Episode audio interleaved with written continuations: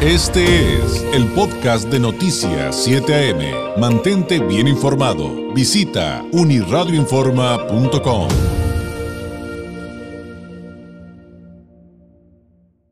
minutos vamos a otros temas, asuntos que son también muy delicados, pero desde otra índole a la que hemos estado tratando durante este espacio informativo y que tiene que ver con las redes sociales de alguna manera, aunque el fondo, pues digo, porque las redes sociales son el medio, pero el fondo es em, pues el asunto de los estereotipos, de cómo lastiman sobre todo a, los jóvenes, que, este, bueno, lastiman creo que a todos, pero, pero más a los jóvenes que a lo mejor... Em, eh, a diferencia de, quienes ya somos un poco más adultos y hemos podido madurar, pues aprendemos a decir, no me importa lo que digas de mi cuerpo. Eh, y es que hay que hablar de, sí, por un lado, el, lado, digamos, de luz es el movimiento eh, body positive, pero por el otro, pues este asuntos como por ejemplo el fat shaming y en este momento expertos están alertando eh, y específicamente expertos de CETIS sobre el tema de la talla doble cero y los riesgos de su vuelta a la moda. Y, en esto intervienen mucho las redes sociales. En la línea telefónica le agradezco enormemente que nos tome la llamada la maestra Elisa González, psicóloga del Departamento Psicopedagógico de la Preparatoria CETIS Universidad Campus Mexicali. Maestra, muy buenos días.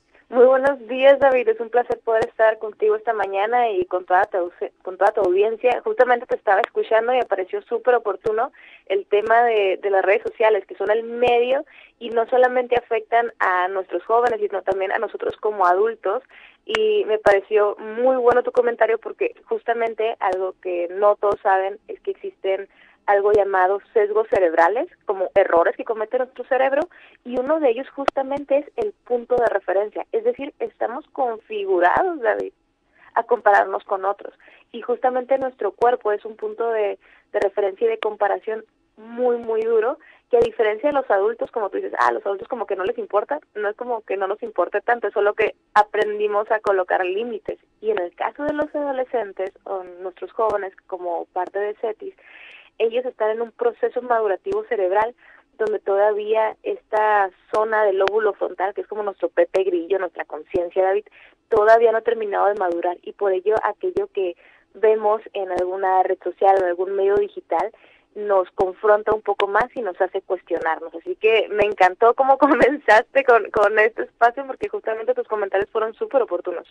Maestra, pues usted es la experta y, creo que ha sido una constante el hablar de estos estereotipos de belleza, pero también de movimientos que nos ayuden a entender que lo importante es la búsqueda de nuestra salud integral incluyendo la salud mental, ojo, porque de repente como que muchos nos quedamos en el asunto del rollo físico y esto es como mucho más grande, ¿no, maestra?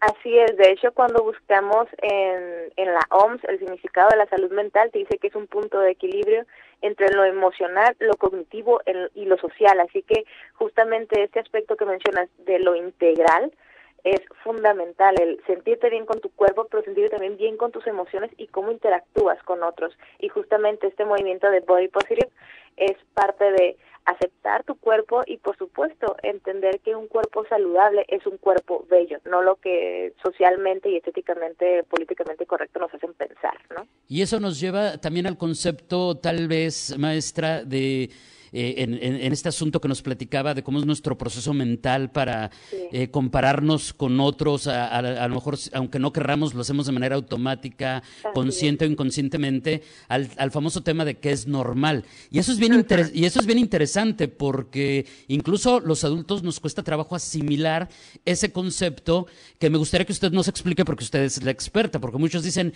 es que entonces, ¿qué es ser normal? Y es bien interesante llegar a, esa, a ese punto y esa explicación. Sí, el, el tema de la normalidad, ¿no? Y como tú lo mencionas, como adultos, nuestro cuerpo, nuestra energía va cambiando y tenemos que irnos adaptando y sobre todo aceptando. En el tema de la normalidad, cuando hablamos de temas de nuestro cuerpo, por ejemplo, a lo mejor las personas o los jóvenes buscarán, bueno, ¿qué talla es la normal? ¿Cuál es la talla que debo ser?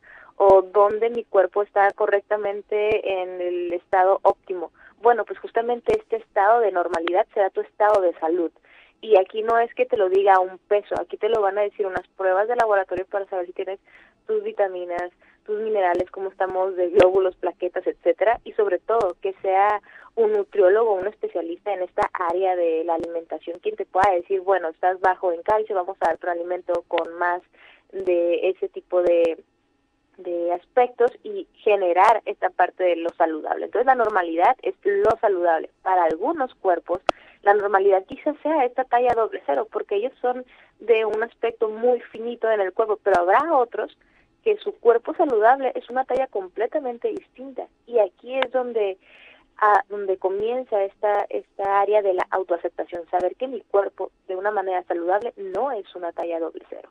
Mi cuerpo fuerte puede ser, no sé, a lo mejor una talla 10 o, o de verdad, discúlpame David, si no conozco a lo mejor las tallas en, en varones, pues como mujer conozco y reconozco la, talla de las mujeres, pero no siempre va a ser la doble cero.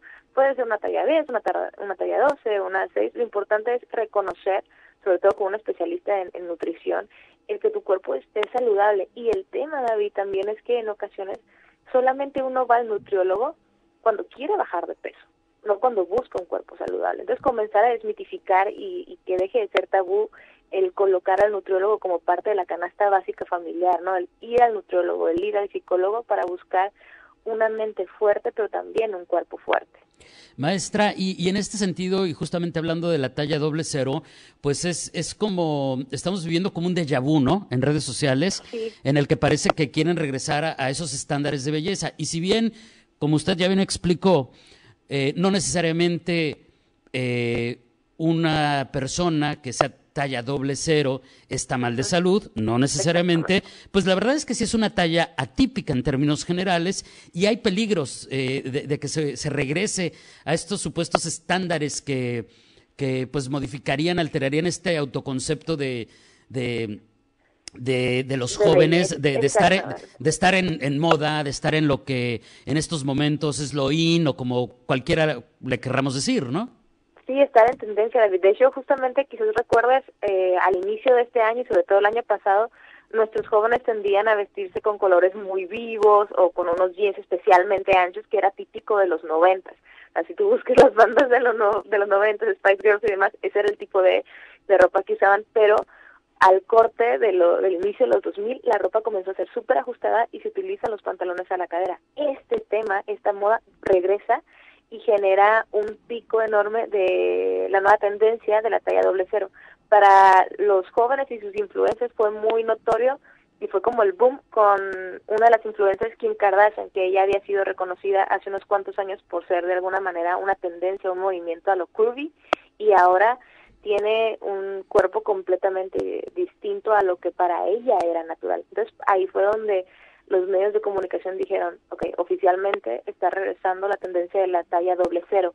Y de eso, como, como tú lo comentas, es una tendencia que, que vuelve a, repetirse y en los años eh, 2000 estudios clínicos en nutrición referían que hubo un incremento en casos de desórdenes alimenticios, o sea, el índice de pacientes con anorexia y bulimia a consecuencia la tabla de la talla, perdón, doble cero, se incrementaron de manera exponencial y ahora es el tema, el cómo podemos reconocer el que nuestros jóvenes a lo mejor estén inmersos en una de estas posibilidades y hay que prestar eh, atención a específicas señales como puede ser el consumo prolongado de redes sociales, la disminución significativa en los alimentos, el incremento también significativo de ejercicio o estos nuevos suplementos alimenticios. Probablemente hayas eh, escuchado a, algún joven ya sea en alguna escuela a las que vas o, a lo mejor algún familiar que empieza como a tomar nuevos suplementos y es porque el influencer lo recomienda, acaba de crear una nueva línea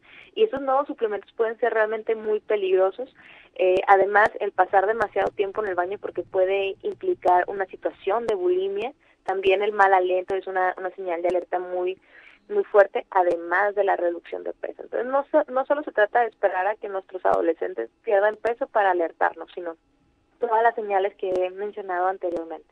Y es que, maestra, pues, perdón por repetirlo, este, pero, pues, de vu, ¿no? Pues yo, yo recuerdo esas épocas en las que, pues, eh, digamos, los influencers como tal existían, pero en otros formatos, ¿no? En otras plataformas y promovían, pues, esto que finalmente son purgas que hacen muchísimo daño. estos supresores del apetito que terminan alterando a muchos de por vida su metabolismo y su salud, y qué decir de su salud mental. O sea, todo esto está regresando y entonces, si estoy entendiendo bien, maestra, todo esto va con la finalidad todas estas recomendaciones eh, de, las acciones que podrían ser un foco rojo eh, tienen la finalidad del joven de eh, bajar de peso, pero este, híjole, no sé cómo explicarlo, por debajo de lo que de lo que sería lo saludable, lo pertinente para su edad, para su complexión, para su momento de vida, porque además todos cambiamos de peso conforme a nuestra etapa, ¿no? Exactamente, nuestro cuerpo va, va cambiando con cada etapa y a veces también eso es, es un ejercicio que implica una actualización de quién soy, ¿no? El joven adolescente, sobre todo es una etapa, eso es, no sé, la parte de secundaria, prepa e inicio de la universidad, tu cuerpo cambia tan, tan rápido que ya eres más alto, ya eres más gruesito y cuando estás más gruesito piensas que estás, eh, no sé, como gordito, anchito, pero no, es porque el siguiente mes te vas a dar una estirada. Entonces, para, dicho burdamente, ¿no? El, el tema es saber que tu cuerpo está cambiando y si tienes alguna duda sobre si esto es natural o no, en lugar de preguntarle a otros compañeros que tienen las mismas dudas que tú, ve con un especialista, ya sea con el, centro de orientación de tu escuela o también con algún nutriólogo, con tu psicólogo de, de cabecera, porque en ocasiones hay que aceptar, falta esta información y hay que recurrir a los especialistas. Y esto que tú compartes me parece sumamente importante, comenzar a hablar de esto, así como las tendencias regresan porque así va a ser y en 20 años más, créeme David, vamos a volver a hablar el tema de la talla doble cero, porque las tendencias, lo único seguro que tienen es que van a regresar, ¿no? Al inicio pondrán resistencia, pero siempre regresan. Eh, tenemos que trabajar en, en el tema de reconocer a mi cuerpo, cómo va cambiando, como tú lo has dicho, en las diferentes etapas de la vida, pero también, además de buscar al, a los expertos, tener esta red social de apoyo, ¿no? ¿Cómo podemos tener una red social de apoyo? Eh, tener una comunicación constante con tus padres, tener algo llamado psicoeducación. La psicoeducación es cuando ante alguna duda, ahorita ya tenemos las redes sociales, pero no buscar la información en redes sociales, sino buscar la información en artículos arbitrados, en páginas oficiales, porque lo que pasa con nuestros jóvenes y en ocasiones también con nuestros adultos, David, es que ante alguna duda buscan en internet, eh, no sé, cómo bajar de peso. Y lo, la página que ven es un blog hecho por una persona que no tiene conocimiento en el área de manera oficial y empiezan a tomar esa información como una verdad absoluta y comienzan los daños en el cuerpo, como tú lo has dicho, daños que pueden ser de por vida. Cuando uno comienza a utilizar algún tipo de suplemento que va directo al metabolismo, es como si le cambiaras el reloj, el, el cronómetro que ya tiene tu cuerpo de manera natural y muchas cosas pueden alterarse de una manera bastante, bastante poco saludable y por ello atender a especialistas y páginas oficiales como, como red social de apoyo y además ir con tu psicólogo de cabecera, tu nutriólogo, evitar normalizar las tendencias y reconocer que un cuerpo saludable es un cuerpo fuerte. ¿Cómo es tu cuerpo saludable? Bueno, saber que es algo totalmente individual y habrá personas que su cuerpo saludable será un poco más grueso y en otros que será pues realmente muy finito y eso tiene que ver con la genética, ¿no? El, reconocimiento y la aceptación es algo que precisamente el movimiento de Body Positive, que no es algo nuevo, ¿eh? inicia a finales de los noventas, pero que justamente ahora con el auge de los influencers en formatos TikTokers, YouTubers, que me encanta que antes era la televisión o, actrices y actores para nosotros, ahora esas personas que tienen eh, esta voz en redes sociales, pues le dan este nuevo auge como es Demi Lovato, Lady Gaga, entre otros. Pero antes fue la doctora Susan Albert quien refería a este movimiento. Maestra, le agradezco enormemente esta plática, este tiempo que nos ha dedicado y si nos los permite seguiremos en contacto, que habrá mucho que seguir platicando de estos temas de salud, de redes, de jóvenes y como creo que ojalá sí se haya entendido, de no eh, en uno de los tantos temas que tratamos el día de hoy, de no estereotipar, porque eh, también sí, efectivamente, habrá influencers que sí son profesionales, que sí son preparados, que sí son médicos o que sí son psicólogos y que nos pueden y que nos pueden mandar este mensaje que usted nos acaba de compartir de ojo, aguas con esos estereotipos, lo que hay que buscar es nuestra salud integral y eh, ahora sí que en automático vas a ser bella, vas a ser bello teniendo esa salud. Sí, completamente de acuerdo, David Mejía, que bien que lo, que lo refieres, porque eh, también en las redes sociales, para no satanizarlas, hay figuras de personas que, que son profesionales y que te pueden ahora sí que desmitificar o quitar el tabú de esta información. Así que qué bueno que lo, que lo compartas para que no se vayan nuestros padres de familia o personas que nos escuchan en la audiencia a decir, ah, vamos a, quitar todas las redes sociales del TikTok e Instagram. No, porque hay información bastante útil, solo hay que asegurarnos de seguir esas páginas. Así que excelente. Y, y, quitarnos el tabú de que cuando necesitemos ayuda para la salud mental, acudir con un profesional si nos duele el estómago, vamos con el médico y a lo mejor nos manda con el gastroenterólogo. Es igualito, igualito con la salud mental, no pasa nada, al contrario, es muy saludable para todos, para la persona, para la familia, para su entorno, para sus compañeros. Gracias, maestra. Muchas gracias, David. Un placer escucharte y nos vemos próximamente. Hasta luego. Hasta luego. Es la maestra Elisa González, psicóloga del Departamento Psicopedagógico de la Preparatoria de CETIS Universidad de Campus Mexicali, hablándonos sobre estos riesgos de que eh, vuelva a estar a la moda esto de, por ejemplo, la talla doble cero, pero también que es el body positive, tener cuidado con los estereotipos de belleza y demás. Eh, muy interesante, sin este fue el podcast de Noticias 7am. Mantente bien informado. Visita unirradioinforma.com.